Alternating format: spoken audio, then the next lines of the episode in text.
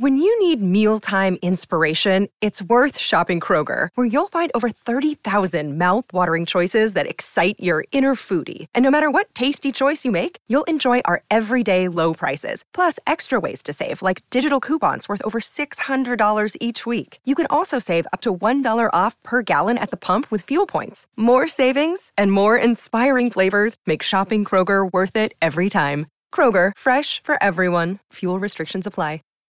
Save big on your Memorial Day barbecue, all in the Kroger app. Get half gallons of delicious Kroger milk for 129 each, then get flavorful Tyson natural boneless chicken breasts for 249 a pound, all with your card and a digital coupon. Shop these deals at your local Kroger today or tap the screen now to download the Kroger app to save big today. Kroger, fresh for everyone. Prices and product availability subject to change. Restrictions apply. See site for details. Algunas escenas de este programa han sido recreadas. Tres muertes misteriosas en un río de Florida confunden a las autoridades locales. La investigación preliminar revela poco. Pero cuando la policía y el FBI encuentran un vínculo siniestro con el narcotráfico internacional, descubren una conspiración de codicia desenfrenada y violencia despiadada. Es un caso que empuja a una ciudad entera al caos. La evidencia se acumula, no hay sospechosos evidentes. Asesino en serie fugitivo. Ted Kaczynski es arrestado.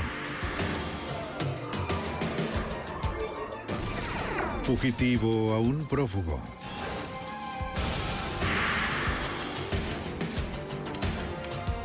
Los archivos del FBI.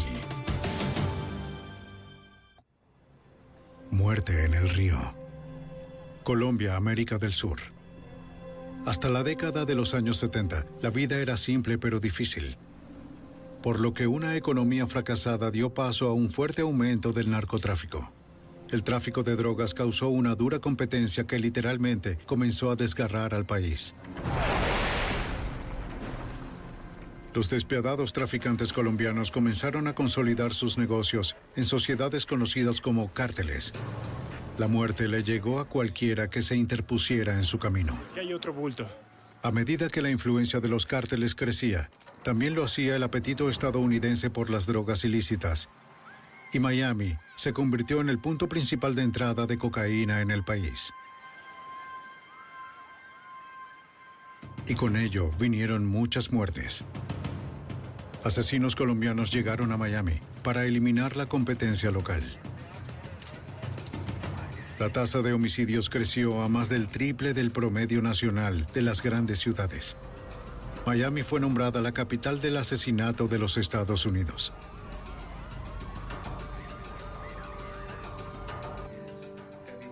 El ex detective de homicidios de Miami-Dade, Alex Álvarez, recuerda cómo en 1979 la violencia llegó a un centro comercial de Miami. Su fecha de nacimiento es...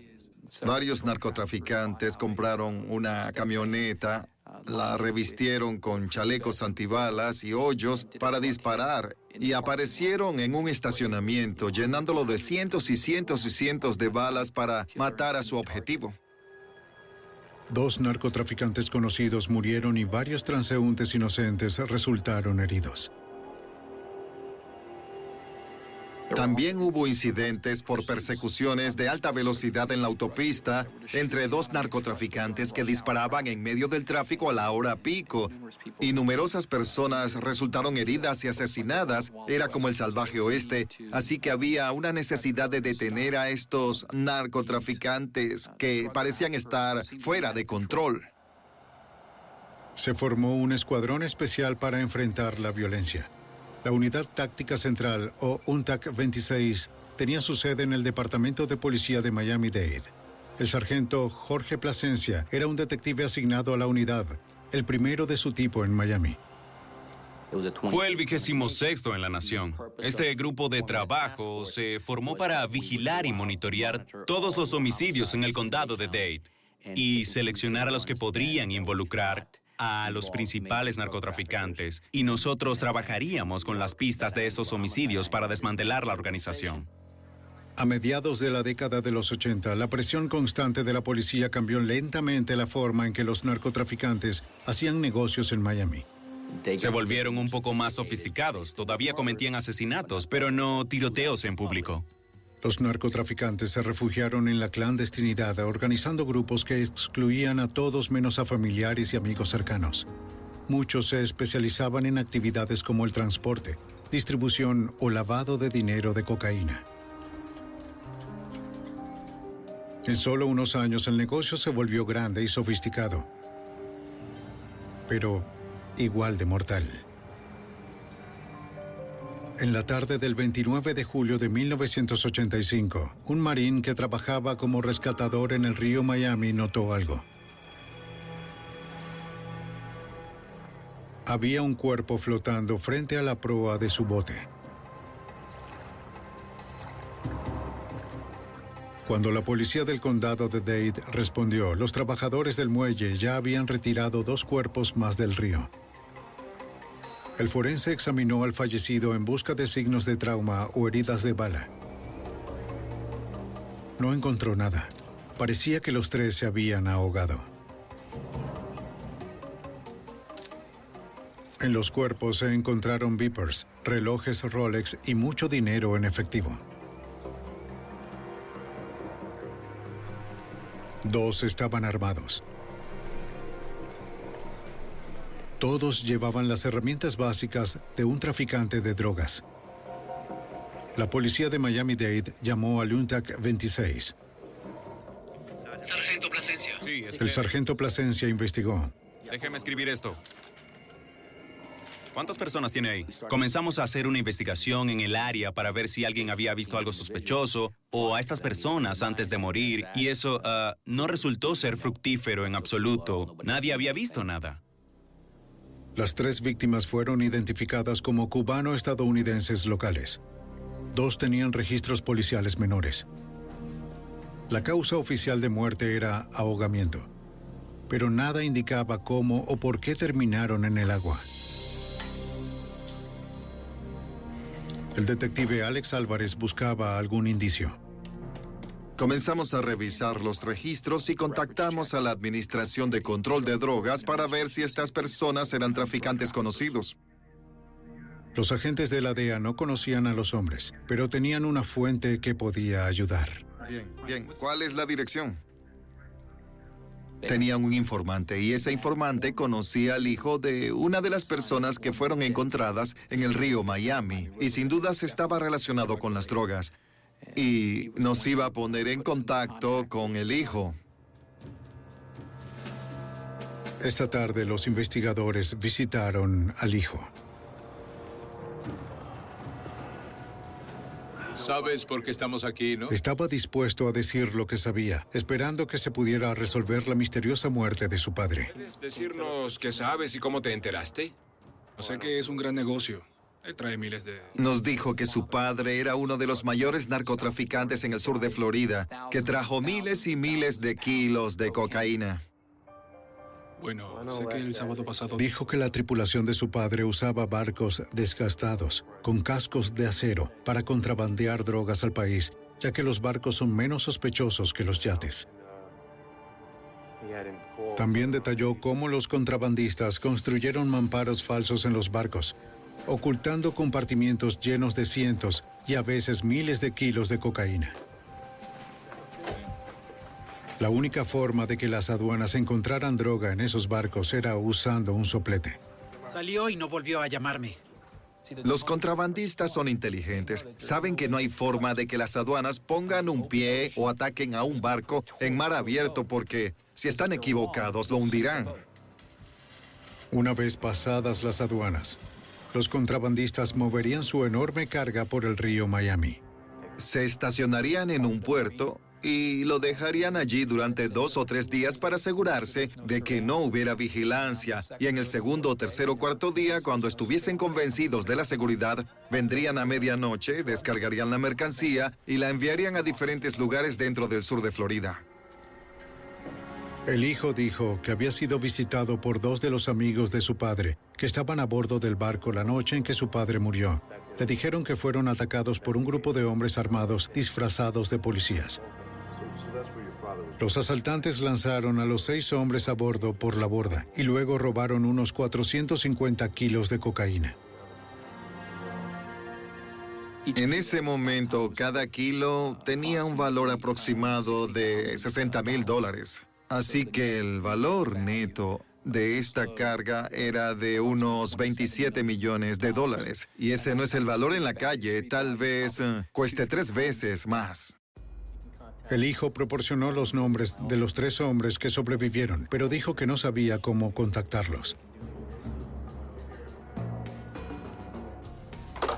Los detectives de la UNTAC debían averiguar si había habido una redada legítima en el puerto.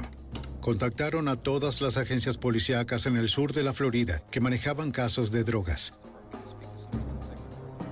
Ninguna realizó operaciones cerca del uh, astillero donde ocurrió el incidente. Así que cuando descarté que se trataba de una redada legítima, mi siguiente enfoque fue pensar que debían haber sido policías falsos personas disfrazadas porque era una tendencia de los delincuentes del momento vestirse de policía y asaltar las casas de los traficantes de drogas para robar su dinero y sus drogas. Para corroborar la historia del hijo de la víctima, los investigadores fueron a la marina donde ocurrió la redada. Entrevistaron al guardia de seguridad que estaba de guardia esa noche. ¿Cómo está? Dijo que siete u ocho hombres con uniformes de policía corrieron por el puerto y se dirigieron a uno de los barcos. Pasaron por delante del guardia de seguridad para un servicio de seguridad en el sur de la Florida. No es nada inusual ver eso. No vio bien a ninguno de ellos. Los investigadores trataron de buscar ese barco, pero no encontraron pistas. Así que centraron su atención en buscar a los tres hombres que habían sobrevivido. Dos de los tres sobrevivientes tenían antecedentes menores, pero no pudieron ser ubicados en su última dirección conocida. Al día siguiente, los detectives del UNTAC 26 siguieron una corazonada. Se imaginaron que los sobrevivientes irían al velatorio de las víctimas fallecidas. Así que nos presentamos en la funeraria um, con los nombres e identidades de las personas que buscábamos. Los detectives tenían razón. Reconocieron a los sobrevivientes por las fotos de arresto y se acercaron a ellos cuando entraron. Los hombres confirmaron que el barco fue invadido por un grupo de asaltantes vestidos como policías. uniformes azules. Pero los hombres negaron que el barco estuviese involucrado en el narcotráfico. Dijeron que simplemente estaban en una fiesta. Habían estado bebiendo cerveza con las tres víctimas y dos amigos más, y mientras estaban disfrutando y pasándola bien, las personas con uniformes azules entraron por la puerta principal del puerto y comenzaron a gritar, ¡Policía, policía! Los hombres armados comenzaron a asaltarlos. Dijeron que varios amigos fueron arrojados al agua por los hombres con uniformes azules.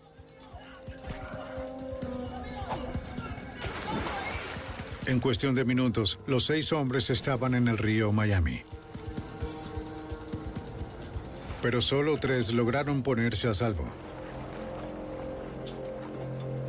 La investigación se había convertido en un triple homicidio. Los detectives del UNTAC 26 estaban convencidos de que la redada era otro caso de policías falsos, estafando a los traficantes de drogas. Pero una vez más, los sobrevivientes negaron que hubiera drogas en el bote e insistieron en que no sabían por qué fueron atacados. Dijeron que no vieron ningún número de placa ni autos de la policía, ni siquiera sabían de qué departamento eran los uniformes. Sin información detallada de los dos testigos, los investigadores se quedaron sin pistas significativas.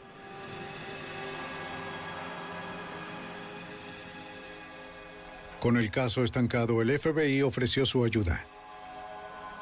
El agente especial Robert Martin. Casi al mismo tiempo que comenzó la investigación de los homicidios de los tres cuerpos encontrados en el río Miami, eh, un testigo colaborador del FBI eh, nos proporcionó información sobre un grupo de policías que participaron en algunas estafas. Él identificó quiénes eran varios de esos tipos, pues sabía quiénes eran e incluso tenía conversaciones con algunos de ellos. El detective Álvarez recibió una llamada inesperada de un agente de la contrainteligencia. Dijo que necesitaba reunirse con nosotros, que tenía un motivo y una posible información sobre nuestro caso. Él sacó sus conclusiones, así que tal vez estaban relacionadas con la información que recibí de mi informante Armando Un. Así que ahora nos podemos limitar a... Armando Un, según el agente del FBI, era un empleado de un club nocturno que conocía a un grupo de policías corruptos que estaban estafando a los traficantes de drogas a lo largo del río Miami. Los detectives de la UNTAC 26 visitaron a Armando Un.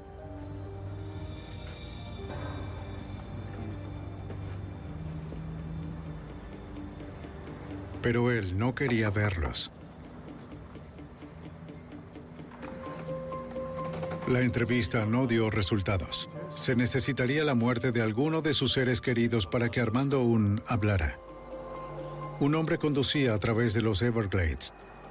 Vio algo que despertó su curiosidad. Una caja de madera. Se detuvo. Para su horror, encontró un cuerpo en el interior. Llamó a la policía.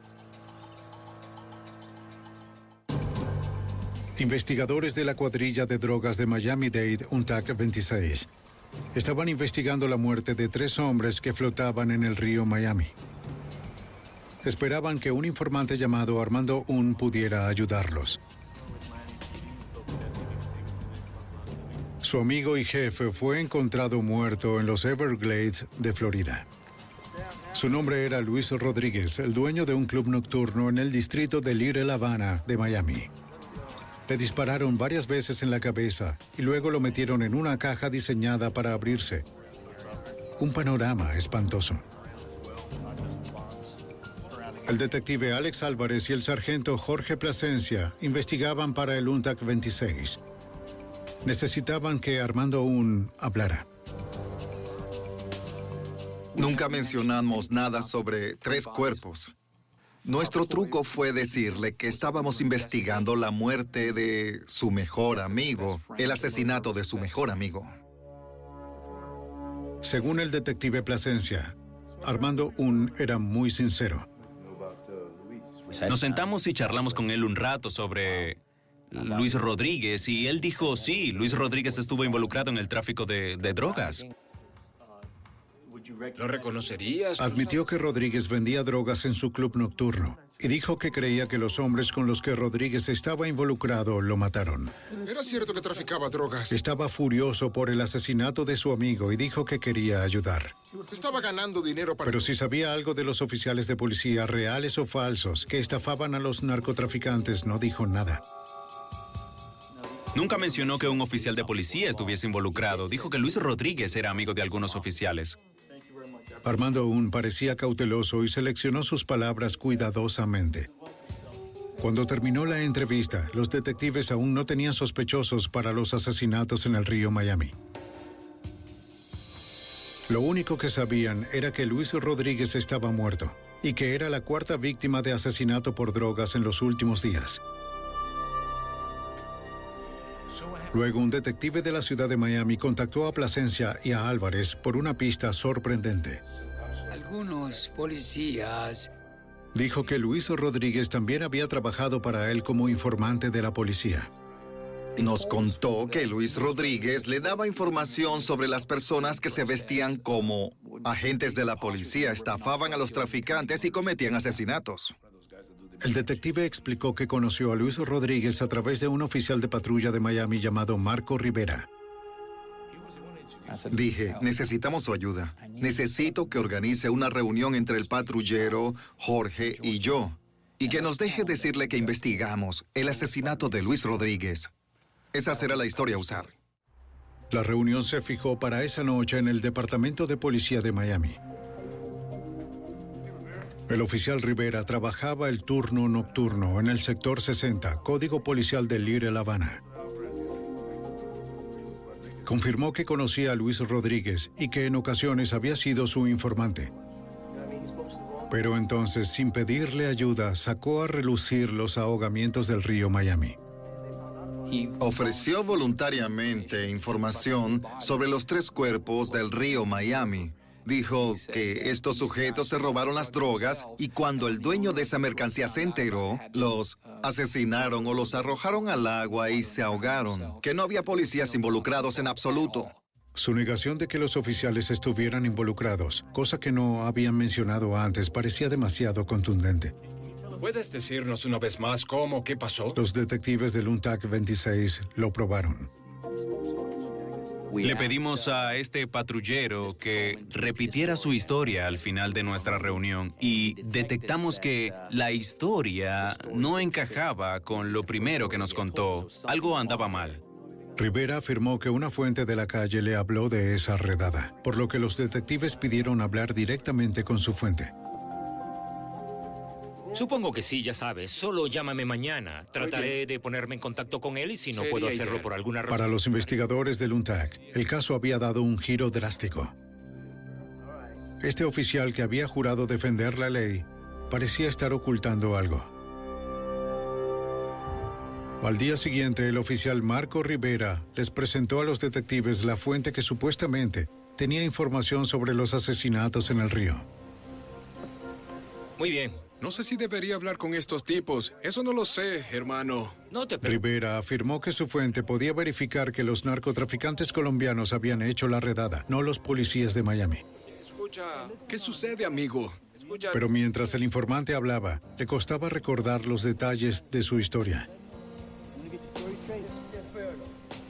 Según el detective Álvarez, el oficial Rivera tuvo que ayudarlo a recordar. ¿Quieres aclarar tu historia? El oficial tenía que corregirlo. No, no, no, no. Sucedió así. Y cuéntale sobre esto. Estaba llenando los espacios en blanco de este sujeto que obviamente había sido entrenado para decir lo que tenía que decir. Así que en ese punto sabíamos que obviamente estaba encubriendo algo. El encubrimiento del oficial Rivera significaba que los detectives se enfrentaban a algo aún más grave. En caso de que los asaltantes fueran en realidad policías de Miami, tenían que ser muy cuidadosos. Este era un tema para el que no estábamos ah, entrenados o enfocados en investigar, porque no somos investigadores de asuntos internos, no investigamos a los policías, no era nuestro papel, nuestro trabajo. Ah, pero nos dieron la responsabilidad de investigar estos asesinatos y si habían sido cometidos por policías, era un juego limpio. Nos dimos cuenta de que si íbamos a investigar a los policías teníamos que hacer las cosas diferentes. Los detectives del UNTAC 26 tuvieron que protegerse. Le pidieron al jefe de la policía que guardara sus archivos personales como precaución de las fugas internas. Hicimos muchas cosas para proteger nuestra identidad y la de nuestras familias. Quitamos nuestros nombres de todos nuestros bienes para que nadie pudiera averiguar dónde vivíamos y quiénes éramos. Los investigábamos y ellos harían lo mismo. Así que establecimos una distancia entre ellos y nosotros. Una vez que se sintieron seguros, los detectives del UNTAC comenzaron a investigar a los oficiales que trabajaban en el turno de la noche en Sector 60, Little Havana, encabezado por el agente Marco Rivera. Con el permiso del jefe, el Departamento de Asuntos Internos de la Policía de Miami le dio a UNTAC 26 los registros personales de los oficiales en cuestión. Bueno, la unidad de asuntos internos de la ciudad de Miami estaba muy preocupada. Fueron muy cooperativos. Ellos comenzaron a buscar todos los nombres que les proporcionábamos y a darnos los antecedentes de estos individuos. Los investigadores se enfocaron en un grupo muy unido de ocho oficiales. Todos fueron contratados recientemente uniéndose a la policía en un momento en que Miami estaba en crisis. En la primavera de 1980, el presidente cubano Fidel Castro anunció que permitiría a miles de refugiados políticos buscar asilo en países extranjeros. Estados Unidos decidió aceptar 3.500. Luego, inesperadamente, Castro anunció que por primera vez en años también permitiría que los barcos estadounidenses ingresaran al puerto de Mariel. El resultado fue lo que se conoció como el éxodo de Mariel. Más de 120.000 refugiados cubanos inundaron el sur de la Florida, lo que superó la capacidad de Miami. La mayoría eran inmigrantes trabajadores buscando una oportunidad para el sueño americano. La mayoría, pero no todos. Un 10% de ellos eran delincuentes que fueron expulsados del sistema penitenciario de Fidel Castro. Así que hubo un aumento de la cifra de crímenes en el condado de Miami-Dade. Para contener la creciente tasa de delincuencia, la ciudad tuvo que contratar a más de 400 cadetes nuevos en tres años. En lugar de contratar a los mejores candidatos, contrataban a cualquiera que fuera aceptable. La verdad es que no eh, contrataban candidatos de calidad, sino se abocaron a la cantidad. Un TAC 26 comenzó la vigilancia observando cómo los oficiales en cuestión salían juntos después del trabajo, disfrutando de estilos de vida más lujosos que el de los policías honestos. Marco Rivera era el presunto cabecilla. Recientemente, Armando García se había convertido en propietario parcial de un gimnasio. Osvaldo Coelho acababa de retirarse de la policía. Tenía 30 años manejando un Lotus de 100 mil dólares. Era fácil rastrear sus gastos lujosos. Un oficial compró una casa, le construyó una piscina y le pagó al vendedor en efectivo. Apareció con una bolsa llena de dinero en efectivo y se la dio, aquí, por la compra de mi casa. Aún así, los detectives tenían poca evidencia sólida. Sí, estoy frente al restaurante. No veo ninguna unidad por aquí. Pero en definitiva, nuestro muchacho está por aquí tomando café con algunos amigos. Pero no veo ninguna unidad. Necesitaban información de primera mano y la necesitaban pronto. Si estos oficiales ya habían matado al menos a tres personas, los detectives temían que podría haber más. Cuatro personas asesinadas en Miami por un negocio millonario relacionado con drogas que salió mal. Con tanto dinero involucrado, la línea divisoria entre los delincuentes y la policía se borró. El FBI ofreció su asistencia a las autoridades locales. El agente especial Robert Martin. Comenzamos la investigación, que se convirtió en una investigación conjunta sobre si hubo corrupción policial en la ciudad de Miami. Los detectives del grupo antidrogas con el UNTAC 26 habían limitado su investigación a un presunto grupo de policías corruptos de Miami. Pero los detectives necesitaban información desde adentro para poder resolver el caso. Saldré a caminar hacia el bar, ¿de acuerdo? Esperaban poder obtenerla de Armando Un, un renuente informante de la policía. Ya lo habían entrevistado sobre el asesinato de su amigo y compañero, el dueño del club nocturno Luis Rodríguez. Parecía cauteloso. Tal vez temía que también fueran policías corruptos.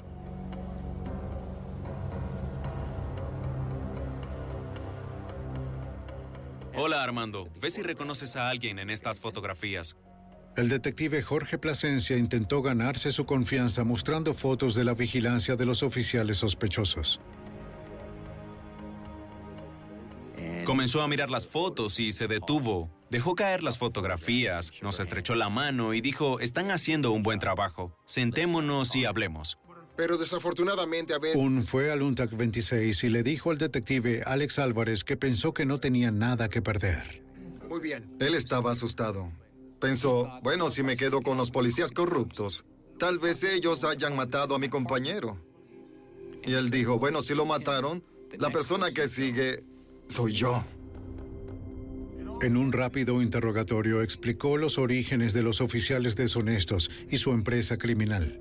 Dijo que su amigo, el dueño de un club nocturno, Luis Rodríguez, se había cansado de que los oficiales entraran a su bar y molestaran a sus clientes por pequeñas cantidades de drogas. Quería asegurarse de que sus clientes estuvieran tranquilos, así que comenzó a pagarle a la policía para que no fuera. Y quizás podías ir a la cárcel por un... Pronto ideó otro plan que podría beneficiar a todo el mundo. Ya sabes, estas cosas pasan, es la naturaleza del negocio. Según un Luis Rodríguez, le dijo a los oficiales, oigan, ¿saben qué? En lugar de arrestar a estas personas que vienen aquí con pequeñas cantidades, ¿por qué no hacer negocios? Ya sabes, quizás vender varios kilos e involucrar más drogas. Luego yo les doy la descripción del automóvil de los compradores y ustedes pueden detenerlos y robarles la cocaína, tráiganmela, la venderé y les daré una parte. Los oficiales aceptaron. Lo que hizo posible todo esto para estos policías fue que crecieron y conocieron a personas en el negocio de las drogas. Y eso era lo único que tenían a su favor. El patrullero Marco Rivera dirigió las estafas. Una especie de fiesta. Parecía un plan perfecto. ¿Sabes qué? Es tu noche de suerte. Los comerciantes nunca se incriminarían al reportar los robos. Y Rodríguez siempre saldría ganando. Sube a tu auto. Que tengas una buena noche. Un dijo que la operación creció muy rápido, con más y más policías involucrados. Pero se volvieron codiciosos, queriendo hacer más y mayores estafas. Así que el policía dijo, está bien, todo está bien. Rodríguez les presentó al dueño de otro bar que sabía de movimientos más grandes.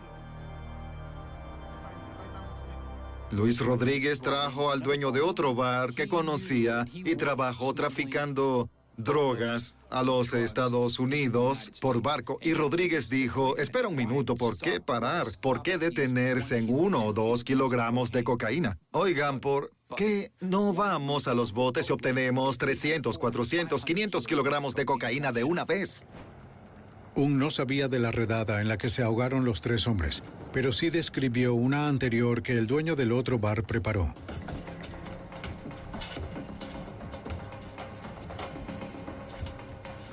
Un grupo de oficiales de Miami se subió a un bote en otro puerto pensando que la tripulación se había ido para pasar la noche. Despejado. Está bien, está bien, oigan, estamos bien aquí.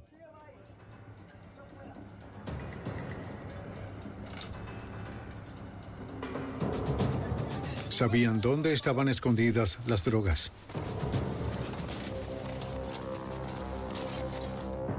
Pero durante la descarga notaron que el aire acondicionado estaba encendido. Y sospecharon que la tripulación estaba escondida a bordo. Oye, alguien está aquí. Alguien está aquí, oye. Chequea ahí abajo. Espera.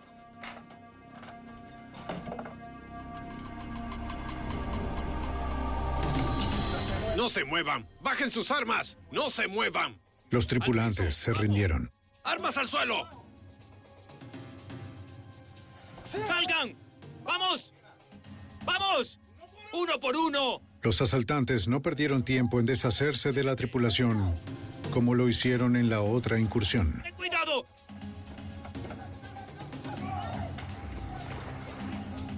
Esta vez nadie se ahogó. Todos los hombres nadaron hasta la orilla. Los policías terminaron y luego se marcharon con unos 200 kilos de cocaína, valorados en más de 10 millones de dólares. Esta vez... Armando Un confirmó los nombres de los oficiales involucrados, los mismos que el UNTAC había estado observando. Todos sabían... Desafortunadamente, los investigadores sabían que su credibilidad sería atacada en la corte. El jurado no va a creerle a Armando un, un autoproclamado narcotraficante sobre más de media docena o una docena de policías respetados. No le iban a creer. Necesitábamos más evidencias. Hola, Eddie. Ven aquí. Lo que necesitaban era una confesión grabada de los mismos policías que estaban investigando. Trajeron al dueño del bar local de las redadas de drogas y le mostraron la evidencia que lo implicaba en las estafas. Aceptó a regañadientes llevar un micrófono y reunirse con el oficial Marco Rivera. pero dijo que Rivera lo había estado evitando durante semanas, sin duda, debido a la investigación del UNTAC 26. Coloca esto justo ahí en tu cabeza. Tendrían que engañarlo en la reunión. Los investigadores esperaban que los resultados valieran el riesgo. Los detectives se instalaron en un edificio frente a un bar, en el área que Rivera patrullaba, y envió al informante al interior.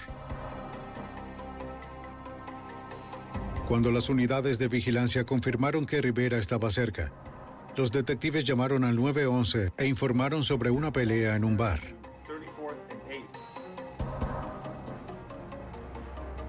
El oficial Rivera llegó, tal como habían planeado.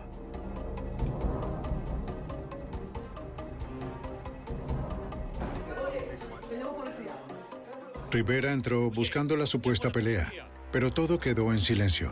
¿Te llamó la policía? Eh, no. ¿Llamó al 911? El informante hizo su jugada.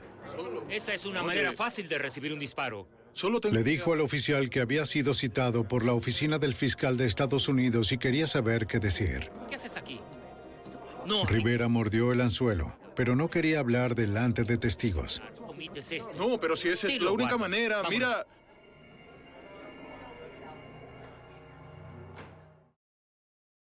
El policía corrupto habló sin cohibirse sobre su participación en la operación de drogas. ¿Por qué? ¿Cuál es él? ¿Qué es lo que pasa? ¿Por qué te preocupas? Está muerto ya, está muerto. Él no va a hablar, a menos que lleven una... Rivera no tenía idea de que todo lo que decía estaba siendo grabado.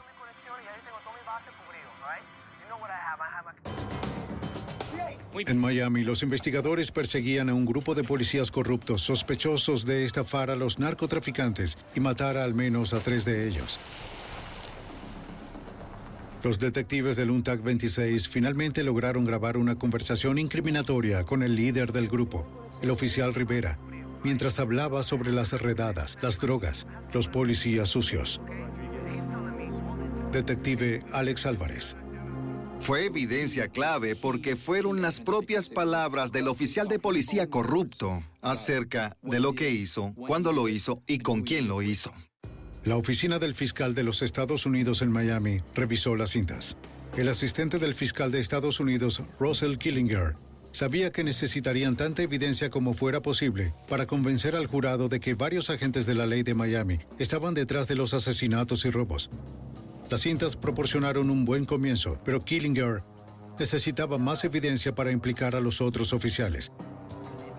Tal vez Armando Un podría conseguirlo. Queríamos que un usara un micrófono y hablara con los otros policías para poder implicar a esos otros policías y confirmar su participación por su propia boca. Usando un micrófono, Un se reunió con los oficiales de Miami, Marco Rivera y Armando García. Les dijo que los investigadores le hacían preguntas sobre las redadas en los barcos. Le advirtieron que no cooperara. Todo está bien. Le aseguró que el UNTAC no tenía nada que los culpara. Escucha, están encima de mí, amigo. Están sobre mí. No tienen nada de nada. Están encima de todos. ¿no? Pero luego empezaron a sospechar, preguntándole si tenía un micrófono. Oye, ¿Qué sucede? No ¿Cuál es tu problema? No te preocupes. No ¿Qué te- le Eso detuvo este? todos los planes de grabar a más de los oficiales. Tengo la situación resuelta. Mantén a este hombre bajo control, ¿sí? Pero los investigadores no se desanimaron.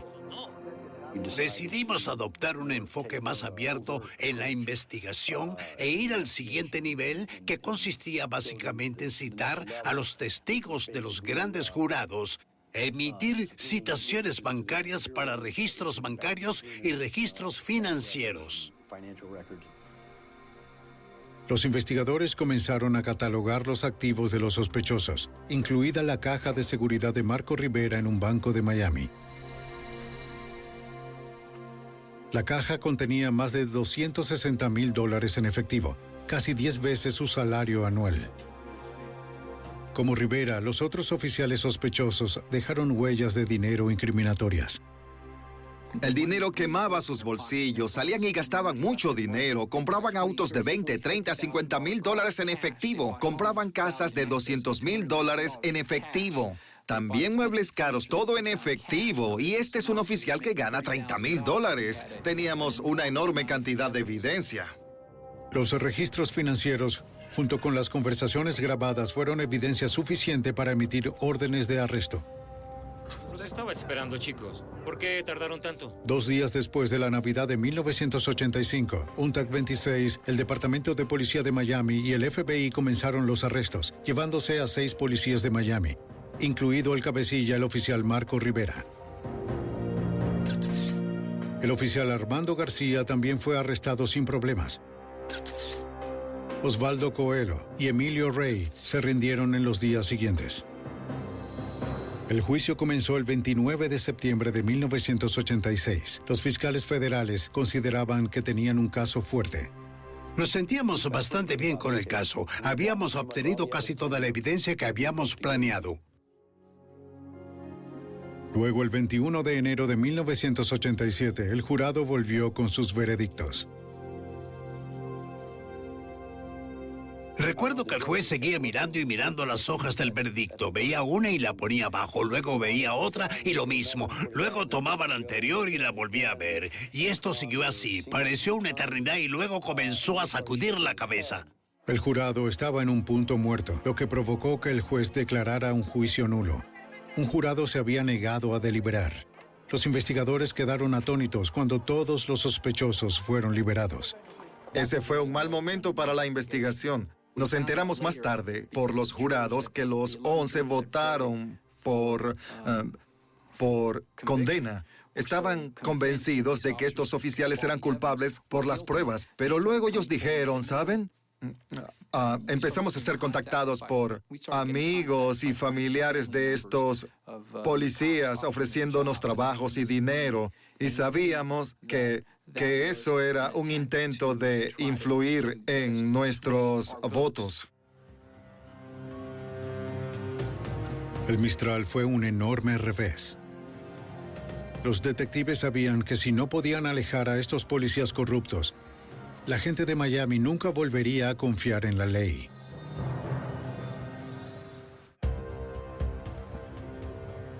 Un grupo de oficiales de Miami fue arrestado y procesado por corrupción pero el caos en la sala del jurado resultó en un juicio nulo. Todos los sospechosos fueron puestos en libertad. Estaban encantados de no haber sido condenados. Lo que no notaron es que fue una bendición disfrazada para nosotros porque así nos dimos más tiempo para encontrar evidencia contra ellos. Eso fue lo que pasó. El fiscal y los detectives no estaban dispuestos a rendirse. Con tanto en juego, los investigadores necesitaban redimirse. Finalmente consiguieron uno. Descubrimos que estos oficiales habían contratado a un sicario para matar a Armando Un. El sicario fue el asesino Joe Martínez. Confesó haber sido contratado con la esperanza de obtener indulgencia por otro delito que había cometido.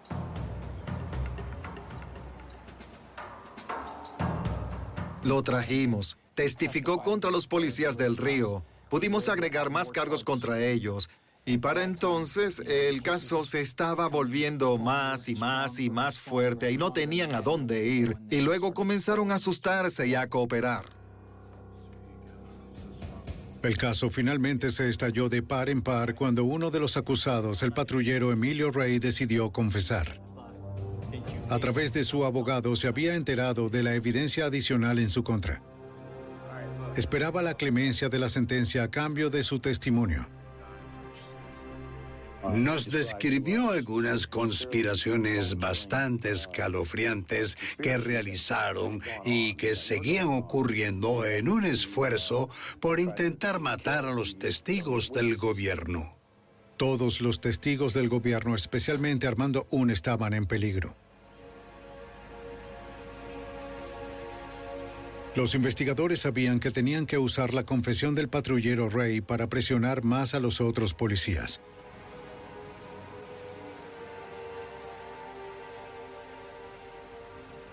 Con el caso federal reforzado, el cabecilla Marco Rivera confesó. Había implicado a otros 60 policías de la ciudad de Miami en diversas actividades delictivas. Desafortunadamente, Osvaldo Coelho y Armando García huyeron del área de Miami. Cinco meses después, un informante del FBI dijo que Coelho se estaba escondiendo en las Bahamas. El FBI no tiene jurisdicción formal fuera de los Estados Unidos, por lo que tiene oficinas legales adjuntas, llamadas LEGAD, en muchos países extranjeros. Sí, ¿qué puedo hacer por usted? Trabajan como enlaces con la Policía Nacional de cada país. Eh, vea su foto allí. El enlace del FBI pidió ayuda a la policía de las Bahamas. Sí, Osvaldo. Ellos acordaron ayudarlos a conseguir a Coelho. Coelho era buscado por participar en estafas masivas y mortales de cocaína en Miami. Los investigadores sabían que tenía una amplia red de amigos a los que podía pedir ayuda.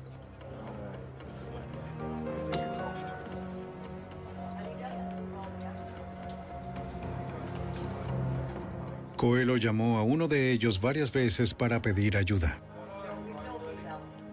Hola. Soy Coelho. ¿Estás listo? Sí puedo ayudarte. ¿Qué necesitas? Está bien. Bien, nos vemos luego. Lo que Coelho no sabía era que el FBI ya había contactado al amigo y estaba trabajando como informante.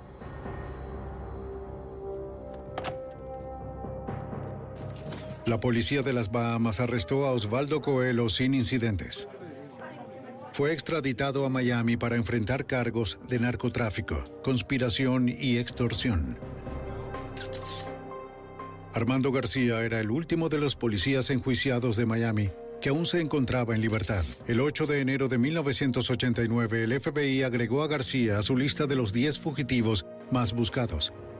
Agente especial del FBI Robert Martin.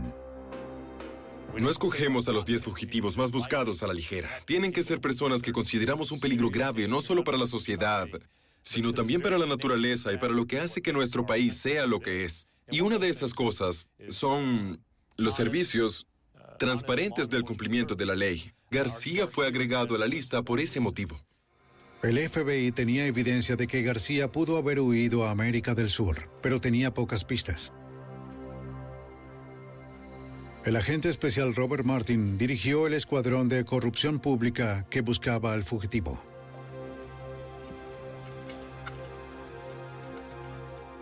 Armando García estaba muy bien calificado para entender lo que le iba a costar sobrevivir fuera del país. Aquí estaba un oficial de policía que conocía todas las técnicas que podríamos usar para encontrarlo.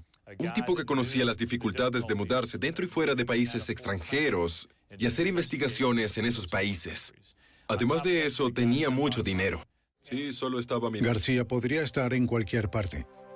Durante cuatro años, los agentes analizaron cientos de pistas potenciales con resultados negativos. Luego, a finales de 1993, el FBI recibió un dato. Un amigo planeaba visitar a la familia García en Colombia. Ella no lo tiene. Te lo diré si haces esa llamada. Los agentes trabajaron con la policía colombiana que siguió al amigo a un apartamento en Cali. Los agentes creían que el fugitivo Armando García vivía allí. La Policía Nacional de Colombia estableció vigilancia con varias unidades. Sería una vigilancia de 24 horas. Um, y esperó a ver si podían identificar a alguien que saliera o viajara con ella.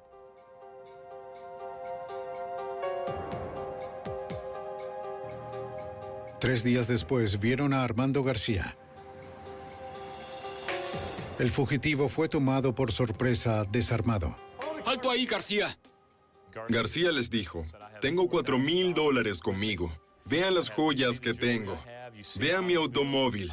Tengo bienes y pertenencias en mi apartamento. Pueden tener todo eso si me dejan ir. Y para citar al funcionario de la Policía Nacional de Colombia que vino a Miami para describir los eventos, le dijeron a Armando García, no somos corruptos, tú lo eres. El último de los principales sospechosos, Armando García, se declaró culpable de tráfico de drogas, crimen organizado y evasión de impuestos, y fue sentenciado a 25 años.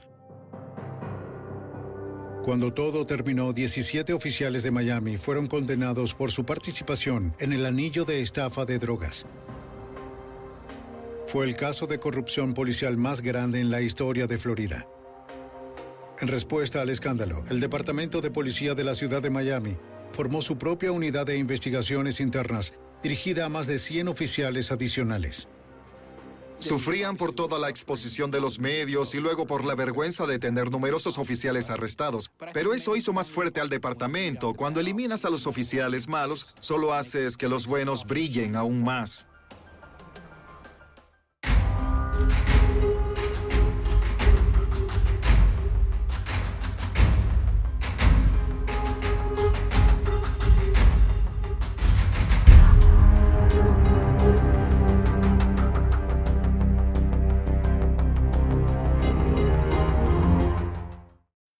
When you need mealtime inspiration, it's worth shopping Kroger, where you'll find over 30,000 mouthwatering choices that excite your inner foodie. And no matter what tasty choice you make, you'll enjoy our everyday low prices, plus extra ways to save, like digital coupons worth over $600 each week. You can also save up to $1 off per gallon at the pump with fuel points. More savings and more inspiring flavors make shopping Kroger worth it every time. Kroger, fresh for everyone. Fuel restrictions apply.